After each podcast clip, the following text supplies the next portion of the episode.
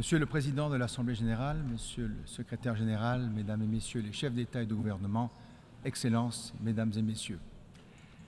Avant toute chose, permettez-moi d'adresser mes plus sincères condoléances aux autorités du Maroc et de la Libye suite aux événements dévastateurs survenus dans ces deux pays.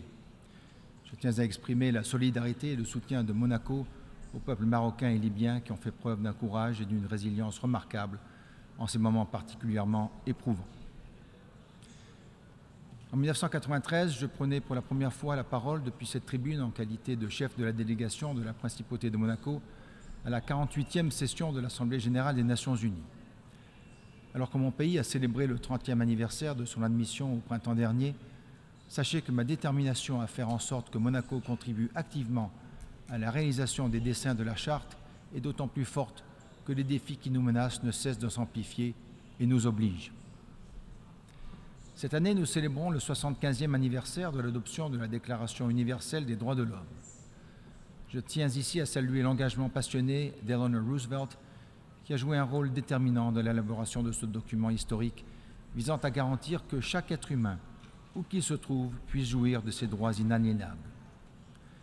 Ces dernières décennies, l'Organisation des Nations Unies a été au cœur de progrès que seul le multilatéralisme peut engendrer de l'agenda pour la paix, adopté lors du premier sommet du, Conseil de sécurité en 1992, à l'agenda pour le développement, adopté par l'Assemblée générale en 1997, des objectifs du millénaire pour le développement en 2000 aux objectifs de développement durable en 2015, c'est à notre collégialité que nous devons ces avancées significatives. Monsieur le Président, Monaco était encore observateur auprès de l'ONU lorsque mon père, le prince Régnier III, a décidé de prendre part à la conférence de Rio à l'issue de laquelle ont été adoptées à l'agenda 21 et ce que l'on a coutume d'appeler les conventions de Rio. Cette participation au sommet de la Terre a été l'un des éléments déclencheurs du souhait de la principauté de solliciter la qualité de membre à part entière de la communauté des nations qui siège dans cette illustre salle. Le respect de l'environnement et des espèces sauvages sur Terre et en mer, ainsi que le soutien à la science, ont été des priorités fondamentales pour les, princes de Monaco à travers les siècles. Aujourd'hui, ce qui était un engagement sans faille est devenu une obligation pour notre survie. Voilà pourquoi Monaco a signé la Convention cadre des Nations Unies sur les changements climatiques, la Convention sur la diversité biologique et ultérieurement celle de la lutte contre la désertification. Ces traités internationaux, bien que complétés par la suite, continuent de guider nos actions pour préserver la planète d'une catastrophe environnementale qui pourrait réduire à néant tout progrès. À cet égard, je souhaiterais souligner combien l'enrichissement du droit international est un succès sous-estimé de nos efforts de coopération au sein de l'ONU et de rappeler que, depuis son admission aux Nations Unies, l'État de Monaco est devenu partie à une cinquantaine de traités internationaux couvrant un large éventail de sujets tels que les droits de l'homme, le désarmement, l'environnement ou encore le droit de la mer. Au cours de l'année qui vient de s'écouler, le multilatéralisme a dans certains domaines une nouvelle fois démontré sa vigueur et son efficacité à force de persévérance. En décembre dernier, nous avons franchi un cap historique en adoptant le nouveau cadre mondial de la biodiversité de Kunming, Montréal. Quelques mois plus tard, nous sommes parvenus à conclure près de deux décennies de négociations en finalisant l'accord sur la diversité biologique en haute mer que j'ai eu l'honneur de signer il y a quelques heures à peine. Cet instrument juridique contraignant marquera, j'en suis persuadé, d'une autre étape décisive pour la protection et la préservation des mers et des océans. Ces victoires, fruits de nos efforts collectifs, doivent nous donner de l'espoir, car au-delà de l'océan et de la biodiversité, elles incarnent le potentiel même des Nations Unies, celui de bâtir des édifices communs pour mieux vivre ensemble, en harmonie avec la nature. En outre, il me paraît fondamental de prendre conscience que ces nouveaux instruments nous offre des outils puissants pour combattre le changement climatique. Chez les peuples aborigènes ou insulaires, la mer est un être à part entière.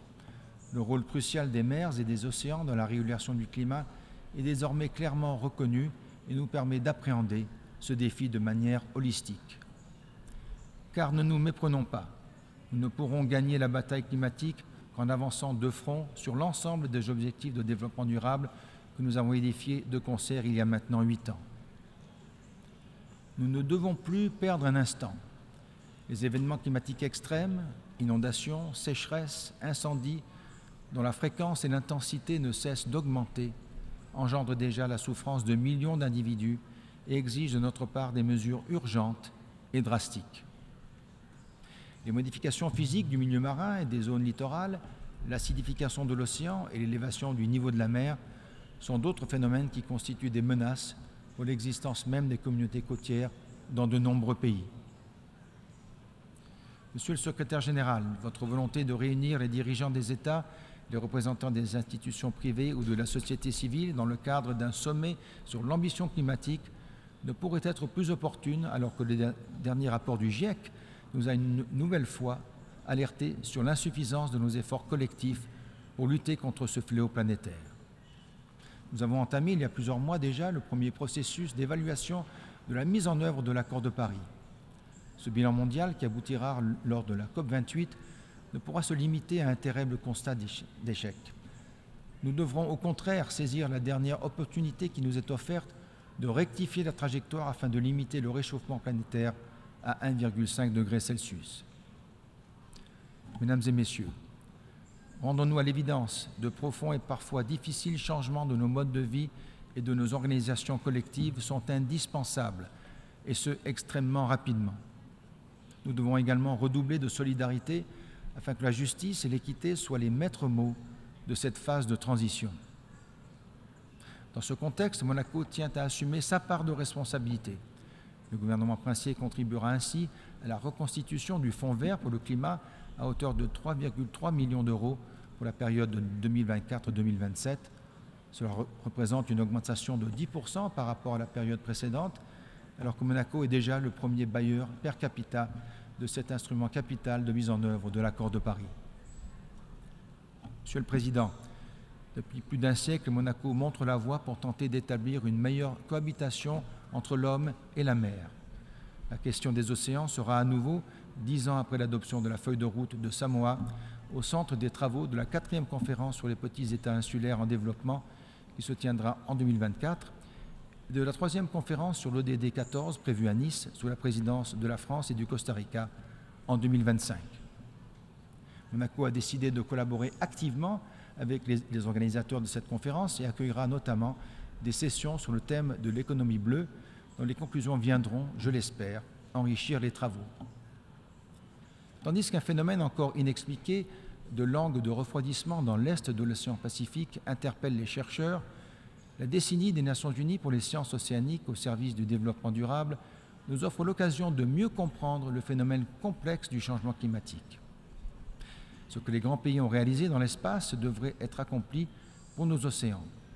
Alors que nous recherchons la présence d'eau sur la planète Mars, il a fallu attendre une génération pour que, sous l'impulsion du président de la 77e session de l'Assemblée générale, nous tenions une nouvelle conférence sur l'eau en mars dernier. La jeunesse de nos nations nous place face à une responsabilité cruciale, celle de veiller à la préservation de l'air qu'elle respire, de la terre sur laquelle elle grandit, ainsi que des mers et des océans qui sont le berceau de l'humanité et la clé de sa survie ce combat ne prendra jamais fin. Monsieur le Président, les conflits portent également gravement atteinte à l'environnement et représentent un obstacle supplémentaire à la réalisation des objectifs de développement durable. Voilà près de 600 jours que la Russie a pris la décision, en violation du droit international, de lancer une agression à grande échelle contre l'Ukraine. Agression dénoncée, ainsi que ses conséquences humanitaires et environnementales, à plusieurs reprises par notre Assemblée. Je tiens à exprimer ici à nouveau la solidarité de mon pays face à ces événements tragiques et aux destructions endurées chaque jour par les populations civiles. Comme dans tous les conflits, les combats et les bombardements génèrent une pollution des sols et des eaux par des substances toxiques. D'innombrables zones naturelles protégées ont été détruites et les dommages infligés aux infrastructures essentielles font augmenter les risques de pollution de l'eau potable et de la propagation de maladies. De même, il n'est pas concevable qu'au XXIe siècle, des personnels de santé soient régulièrement agressés et des infrastructures sanitaires attaquées dans différentes zones du conflit. Aussi, j'en appelle une nouvelle fois à la protection de ces professionnels et des populations civiles. Alors que le monde se relève à peine de la pandémie de la Covid-19, je tiens à saluer l'organisation cette semaine de trois réunions de haut niveau dédiée à des problématiques majeures de santé publique, nous devons tirer profit des expériences issues de cette pandémie afin de renforcer la gouvernance mondiale et bâtir des systèmes de santé forts et résilients. Monsieur le Président, au rang des questions et des menaces existentielles pour notre civilisation, il en est une qui a pris une ampleur fulgurante ces dernières années. Je veux bien entendu parler de l'intelligence artificielle qui porte en elle à la fois un, potentiel immense pour accéder à la réalisation des ODD et des risques sans précédent pour la paix et la sécurité mondiale. La quête de l'innovation est inhérente à la nature humaine et mérite notre soutien lorsqu'elle est orientée vers l'amélioration de la vie de nos populations. Bien que nous soyons fascinés par les avantages des outils numériques qui simplifient notre vie quotidienne, nous ne pouvons en négliger les dangers. L'intelligence artificielle se révèle souvent plus efficace et fiable que l'homme dans de nombreuses tâches. Pour autant, elle peut être comme la langue d'Ésope, à la fois la meilleure et la pire des choses pour l'humanité. Des cyberattaques utilisant l'intelligence artificielle visent déjà des infrastructures critiques comme les hôpitaux et les opérations d'aide humanitaire de l'ONU. L'industrie de la sécurité et de l'armement exploite ces techniques dont le potentiel soulève des problèmes éthiques. Peut-on laisser une machine décider de la vie ou de la mort d'un être humain? Ces questions démontrent l'obligation qui nous incombe à tous d'ériger un cadre de gouvernance mondiale et des normes éthiques imposant des limites à l'utilisation de l'intelligence artificielle. La conclusion des travaux en cours dans ce domaine revêt donc une urgence capitale. Je salue à cet égard tous les travaux visant à l'élaboration d'un organe consultatif de haut niveau au sein de l'ONU pour travailler sur la gouvernance internationale de l'intelligence artificielle. Monsieur le Président, fidèle à son rôle de modérateur et de sa tradition pacifique, je reste convaincu du rôle central de l'ONU dans la reconstruction de la confiance et le réveil de la solidarité mondiale. Cela nécessite des efforts communs ancrés dans un système multilatéral solide, fidèle aux valeurs et aux principes consacrés par la Charte des Nations Unies. Je conclurai en exprimant l'espoir que nous parvenions à améliorer l'efficience de notre organisation afin qu'elle puisse pleinement réaliser sa mission initiale, celle de préserver la paix entre les nations et le bien-être de notre commune humanité. Je vous remercie.